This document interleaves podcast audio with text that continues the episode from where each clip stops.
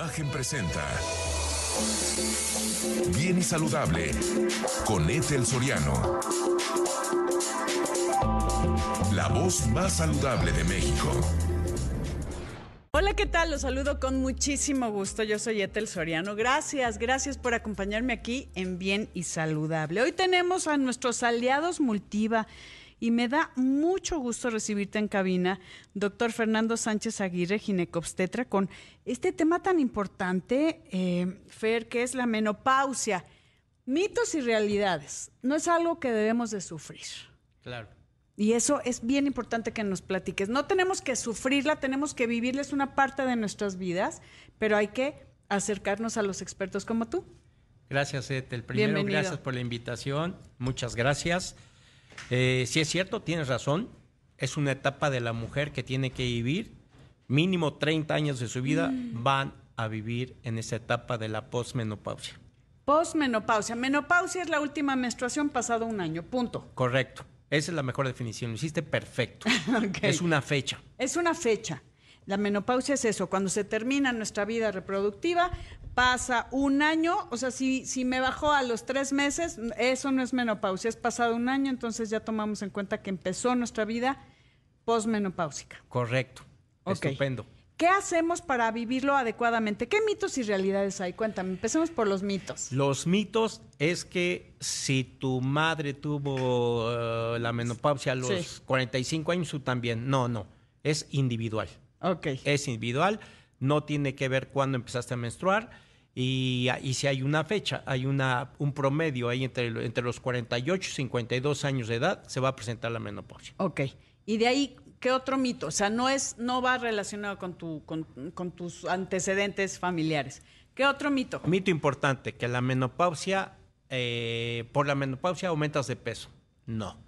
Si Ay, hay un pero incremento sí las de peso. hormonas, o sea, sí nos van Sí. en la torre, Fer. Sí, pero no es como lo piensan, porque la realidad es que eh, el sobrepeso y la obesidad inicia desde antes de la menopausia. El mejor estudio en nuestro país es del 2018 y mostró que el 73% de la mujer mexicana de 20 a 49 años de edad tiene sobrepeso o obesidad, 73% de las mujeres. O sea, no le voy a echar la culpa a la menopausia porque no es por ahí. No es por ahí. Ok, otro mito. Bochornos. Otro mito, los bochornos, que los bochornos este, son pasajeros. No, los bochornos Ay. es de los primeros síntomas que vas a sufrir, que va a sufrir la mujer. Y los bochornos promedio van a durar siete años. El 15% de las mujeres se prolonga Siete años. de, de la posmenopausia. Una vez del último periodo menstrual, durante siete años, es normal que Ajá. sufras de bochornos y de sudoraciones nocturnas. Ay, eso tampoco está padre. Y tampoco tienes que acostumbrarte a ello porque hay cosas a, a través de ustedes, los expertos, que nos hacen sentir Claro. mejor. La terapia hormonal es la realidad, Sí. la debes de utilizar. No todas las mujeres, si tus síntomas son leves, de acuerdo, no, no eres candidata quizás para la, para la El menopausia, reemplazo. pero si tus síntomas son moderados o graves, tienes que utilizar terapia hormonal de preferencia, si estás de acuerdo. Ok. ¿Por qué no estaría de acuerdo? Por temor, que ese es otro de los mitos, las hormonas dan cáncer. No, las hormonas aumentan el riesgo, pero es un riesgo raro. Ok. No es que quien consuma hormonas va a sufrir de cáncer. Por eso existe lo preventivo y que debería hacer toda la mujer. Sí. Mastografía, ultrasonido de mamas todos los años, un ultrasonido de, un ultrasonido de pelvis anual también. Pero a ver, una cosa también, las hormonas cuando te faltan empiezas con enfermedad cardiovascular y o sea, ya no tienes el efecto cardioprotector y también tema de osteoporosis, o sea, Claro, hay claro. mucho Tocaste atrás. un tema importantísimo. La primera causa de muerte en todo el mundo es riesgo cardiovascular. Ah, sí. Y las mujeres después de la menopausia se incrementan. Se incrementa. El infarto, ¿eh? El problema es que primero, antes de la menopausia, los hombres lo padecemos más y una vez que llegan a la menopausia, la las mujeres nos rebasan por la derecha Exacto. y los infartos en la mujer Son son más más, fatales, ¿no? mortales que en el hombre. Eso está feo y tenemos que tomar muchísima consideración. Otro mito, querido Fer, que las mujeres después, eh, eh, o sea, posmenopáusicas, ya nos damos el viejazo. Otro mito. Otro mito. Afortunadamente la literatura mundial ya cambió. Ya no hablan de vejez, hablan ni de senectud en la mujer en la posmenopausia. hablan de mediana edad. La senectud empieza después de los 70 años. 70. 70. Ay, es que el INAPAM este, lo tiene muy, muy, muy bajito. Lo tiene muy bajito. Entonces, la mujer, lamentablemente, en nuestro país, no tanto la mujer, todo, todo toda la población, menopausia es un síntoma despectivo y no es la mejor etapa de la mujer. Cuando la mujer tiene tiempo para ella, para dedicarlo a ella, pero no lo entiende, porque ahora está tomando otro rol el rol de abuela, cuida a los hijos, cuida al perro, porque ya no tiene al hijo, entonces lamentablemente este, permite que eso afecte su calidad de vida. Por supuesto. Otro mito, la vida sexual. Otro mito que ya no puede tener actividad sexual y por supuesto la sexualidad es muy importante lo que acabas de tocar, nacemos con ella y morimos con ella. Por supuesto. No se acaba, no hay un límite de edad, no se acaba, no termina. Entonces, la mujer en la menopausia puede disminuir su deseo sexual o se puede abolir. Afortunadamente, la terapia con hormonas te va a regresar a que no tengas resequedad vaginal, a que no tengas olor vaginal, porque las mujeres han aceptado tener su o mantener su sexualidad a pesar del dolor y a pesar de no tener deseo. Que eso es bien importante saber, otra vez volvemos a acercarnos a los expertos para tener una vida plena. Claro, es el objetivo de, del tratamiento en la posmenopausia. El, el, objetivo de la terapia hormonal es mejorar la calidad de vida de la mujer. Así es. A ver, ¿quién no tiene síntomas, ¿qué onda? ¿No hace nada? O, de, todas maneras, lo ideal sería, bueno, consultar a un experto como tú, querido Fer, pero sí tener un tratamiento para evitar todos estos problemas como osteoporosis o enfermedad cardiovascular. Claro. Ah, los primeros síntomas es bochorno o sudación nocturna. No tener esos síntomas no quiere decir que no tienes que prever otra cosa. Porque le preguntas a la persona y dice, no tengo ningún síntoma y puede tener resequedad vaginal. Ah, claro. Puede, sí, puede ser hipertensa y su riesgo ser mayor. O sea, el descenso de las hormonas femeninas, básicamente los estrógenos, favorece el riesgo cardiovascular. Así de simple. Ahora, ¿dónde te encontramos, querido doctor Fernando Sánchez Aguirre, para que la gente pueda tener información de manos de un experto? Yo estoy en el Hospital Ángeles México, en el consultorio 507 de la Torre A. Aquí en la Ciudad de México. Aquí en la Ciudad están oyendo en todo el país. Sí, claro. Ya, eh, al estrellato. Doctor Fernando Sánchez Aguirre, Hospital Ángeles México, consultorio 507. Gracias por acompañarnos. Gracias por ser de nuestros aliados Multiva. Gracias, Etel. gracias por la invitación. Bienvenido siempre. Gracias, amigos. Vamos a una pausa y regresamos. Septiembre es el mes de concientización sobre el cáncer de la sangre que busca evidenciar la presencia de una gran variedad de cánceres de este tipo. Cáncer en la sangre y la importancia obviamente de su detección y atención oportuna. Este es un término general que incluye cáncer que afecta la sangre, la médula ósea y también el sistema linfático. Déjeme decirle que el cáncer de sangre se desarrolla cuando hay un crecimiento descontrolado de un tipo anormal de célula eh, sanguínea, lo que impide que la sangre realice muchas de sus funciones. Y para hablar de esto le doy la bienvenida a la doctora Belkis Monsalve, gerente médico de hematología y salud femenina en Astelas Pharma México. Con este tema, querida Belkis, que es eh, pues el cáncer en la sangre, que necesitamos mayor información y obviamente poder acudir a recibir atención oportuna, que muchas veces hay pérdida de tiempo porque no sabes ni piensas en cáncer en la sangre, ¿no? Bienvenida. Ah, muchas gracias, Ethel, por el espacio, como siempre. Un gusto poder conversar sobre estos temas de salud en tu espacio. Muchísimas gracias y bienvenida siempre. Y hablar de este tema, que cuéntame un poquito con la experiencia que tienes tú. ¿cuánta, eh, cuando empieza la sintomatología, que puede ser desde cansancio, moretones, que ahorita nos cuentas tú, ¿cuánto tiempo tarda la gente en recibir un diagnóstico oportuno y va con diferentes especialistas? Sí, justamente pues eso va a depender también del tipo de enfermedad que sea, porque son varios tipos de cáncer en sangre. Tenemos procesos que son agudos y procesos que son crónicos. Quizás los agudos son los que en, en, en lo común, tres semanas, tarda el paciente en presentar sintomatología, acudir al médico y este pues en un primer contacto instalar las medidas adecuadas para atenderlo. Sin embargo, siempre que el paciente acuda por esta sintomatología que mencionaste, como moretones, sangrado sin explicación, eh, cansancio, fatiga, cansancio, palidez cutánea, aumento quizás de la circunferencia abdominal sin explicación alguna, eh, son síntomas que deben ser estudiados más a fondo y son pacientes que debe ser solicitada una biometría hemática o hematología. Esta biometría hemática o hematología se van a ver los diferentes componentes de las células sanguíneas y es el primer paso para derivarlo al especialista, que es el hematólogo, que es quien finalmente hace el diagnóstico adecuado mediante una biopsia y aspirado de médula ósea. Ok, dime una cosa, hablando del cáncer en la sangre, hay unos que da más a los pequeñitos, una leucemia, eh, y hay otra que da, por ejemplo, eh, la leucemia mieloide aguda, que es más para adultos. Cuéntame un poquito cómo está esta diferencia. Sí, fíjate, tenemos dos grandes tipos de leucemias, que son las leucemias linfocíticas y las leucemias mieloides. Las leucemias linfocíticas o linfoides están presentes más que todo en la edad pediátrica o predominan este grupo de eh, pediatras y eh, pediátrico y adultos jóvenes y la de los adultos mayores es la leucemia mieloide. No quiere decir que un paciente pediátrico no pueda tener una leucemia mieloide, sí puede ser, pero es más raro. Y también, pues, un adulto igual, viceversa, puede tener también una leucemia linfoide o linfocítica. Pero, pues, se dividen estos dos grupos y la diferencia va a ser la afectación del tipo de línea celular.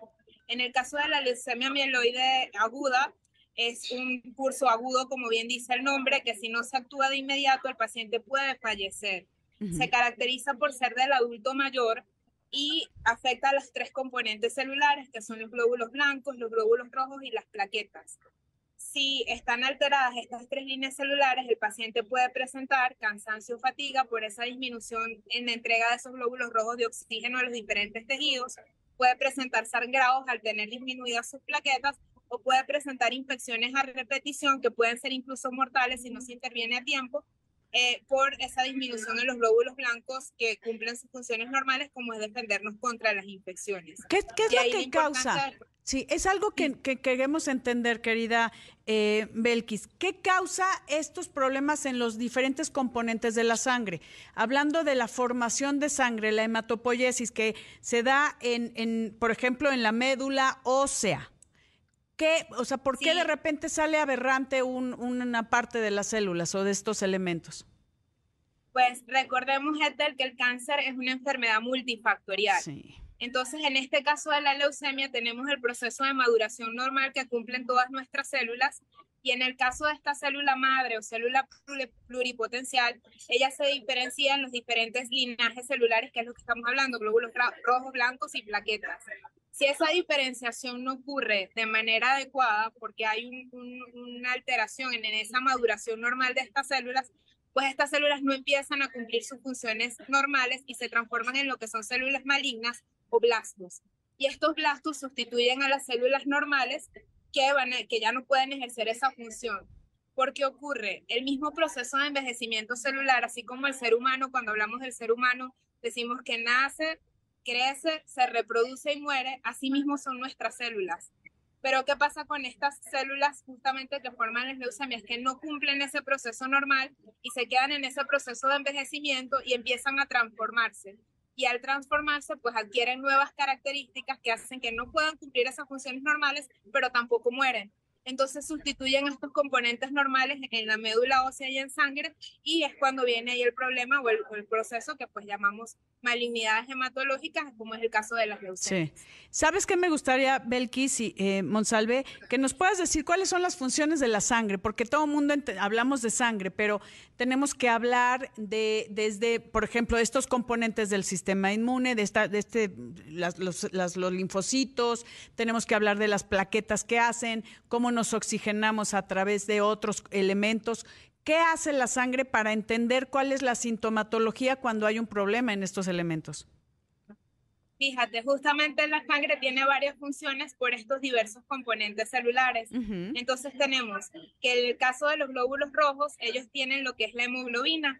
Sabemos que cuando disminuyen las cifras de hemoglobina, el, paciente presenta fatiga y cansancio, que es lo que llamamos anemia, que es aquel paciente pues que al tener esa disminución de la hemoglobina se muestra pálido, duerme más de lo normal, se cansa con rapidez, no puede incluso hacer actividades como correr o desarrollar ejercicios fuertes porque no hay suficiente oxígeno que se esté transportando a través de esa hemoglobina que está dentro de los glóbulos rojos. Ok, eso es para adultos y niños, ¿no? Podría ser parte de las... para adultos y niños. Correcto. correcto. De acuerdo a los niños, pues tenemos este, diferentes niveles de hemoglobina. por ejemplo, los recién nacidos necesitan mayor cantidad de hemoglobina para transportar oxígeno. Este, tienen niveles de hemoglobina mayor porque justamente ellos tienen el paso del de la sangre por la mamá a través de la placenta es una población quizás aparte, pero en la medida que va creciendo, pues este, se va acercando más a los niveles del adulto, esa, ese número, este, este, estos niveles de hemoglobina que debe tener para tener un correcto eh, aporte de oxígeno a los diferentes tejidos. Diferentes tejidos me refiero desde el cerebro, corazón, riñones y los músculos. Sí. O sea, todo el cuerpo necesita ese oxígeno para poder funcionar. Las células necesitan oxígeno para poder funcionar. Y eso es cuando el eritrocito está eh, alterado con esta, eh, no cumple con este ciclo de muerte celular y entonces queda eh, aferrado a una mutación y a, envejecer, pero se queda ahí alterando las funciones. Querida Belkis, voy rapidísimo a una pausa y volvemos contigo. Amigos, no se vayan, volvemos Estoy platicando con la doctora Belkis Monsalve, em, hematóloga, especialista, gerente médico de hematología y salud femenina en Astelas Pharma, acerca de que septiembre es el mes de la concientización sobre el cáncer de sangre. Nos estabas comentando, querida Belkis, que, eh, por ejemplo, cómo afecta entender cuál es la función y por qué cuando hay esta, este crecimiento, esta mutación aberrante, se altera eh, pues la función en específico de cada componente. Por ejemplo, nos hablabas de los eritrocitos.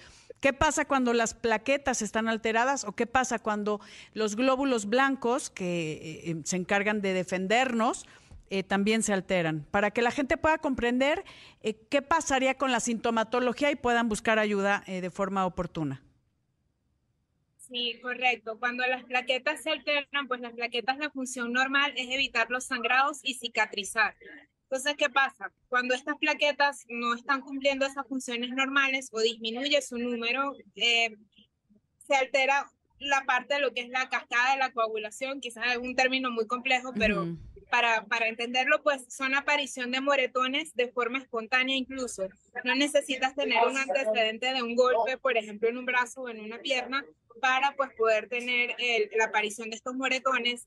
Aparecen puntos chiquititos rojos que se llaman petequias. Eso también es cuando están las plaquetas disminuidas en sangre y nos puede indicar de que pues hay que acudir al médico y saber por qué es esa causa de la disminución de las plaquetas. La disminución de las plaquetas la vemos incluso con el dengue. Pero ah, en este caso, cuando tenemos disminución de plaquetas y también hay una anemia asociada, que hay que sospechar de que hay una alteración eh, hematológica o hay algún tipo de malignidad. Y eso tiene que verlo el hematólogo. Eso es súper... Sí. Ahora sí, glóbulos blancos. Eh, muchas infecciones eh, de repetición. justamente el paciente, mira, esto es un mensaje muy importante. El paciente que acude, sobre todo por las leucemias que son de tipo agudo, y sobre todo el paciente con leucemia mieloide aguda hace infecciones a repetición que no se curan con un tratamiento antibiótico normal. Y entonces a veces, muchas veces, el médico de primer contacto que quizás no tiene la experiencia cambia el antibiótico, cambia el antibiótico y sigue estando la infección ahí. Entonces, infección que no se cura a repetición, hay que realizar una biometría hemática y si esa biometría hemática tiene alteradas por lo menos dos líneas celulares, ese paciente debe ir al hematólogo, que es quien finalmente hace el diagnóstico. Así es como se diagnostica, o sea, eso es bien importante. Cuando tienes este un problema de cansancio, moretones, enfermedades, infecciones de repetición, hay que buscar la forma de hacer un diagnóstico oportuno. Para de ahí, depende la línea que esté alterada, eh, tener el tratamiento. Correcto, Ethel. Y algo importante, el 80% de estos pacientes acuden por infecciones. Y son infecciones ah. que si el médico no realiza una biometría hemática pasa desapercibido, eh, desapercibido el diagnóstico de leucemia. Entonces hay que tener en cuenta que siempre el paciente, sea la infección que sea, debe ir acompañado de una biometría hemática para poder hacer ese seguimiento si el paciente funciona bien con esa primera línea de antibióticos y saber qué es lo que está condicionando esa infección porque muchas veces es la infección, pero porque el paciente no tiene un sistema inmune aprobado, eh, apropiado para combatir la infección. Claro. Entonces, de ahí la importancia siempre de acompañar ese, ese examen o esa evaluación médica de rutina con una biometría hemática, porque es lo que puede orientar el diagnóstico. Y es cuando el paciente pasa a ser referido al especialista, que finalmente el quien va a colocar el, el tratamiento apropiado. Que va a depender de la línea eh, de estos componentes de la sangre que está alterado, ¿no? Correcto, correcto. Es correcto lo que dice. Dime Pues una cosa. muchos sí. nombres. Es- es que- existen muchos nombres y apellidos para estas malignidades, Ah, pero pues sí. finalmente es el hematólogo el que lo va a, el que lo va a realizar con el, la biopsia y aspirado de médula ósea. Ah, que aquí, como decías, médula ósea, donde se hace la hematopoiesis, una palabra un poco rimbombante, pero ahí es la formación de sangre y todo va a depender de un diagnóstico oportuno para tener un tratamiento y obviamente un pronóstico adecuado, ¿no? O Es favorecedor. correcto, Sí, y, sí y, es, y es parte también de responsabilidad nosotros adultos de tener esa evaluación médica, aunque sea una vez al año, con nuestro médico de confianza. En el caso de las mujeres, incluso con su ginecólogo, tener su biometría hemática al día actualizada para saber que no haya ningún cambio. Porque muchas veces puede dar sintomatología, pero a veces son hallazgos.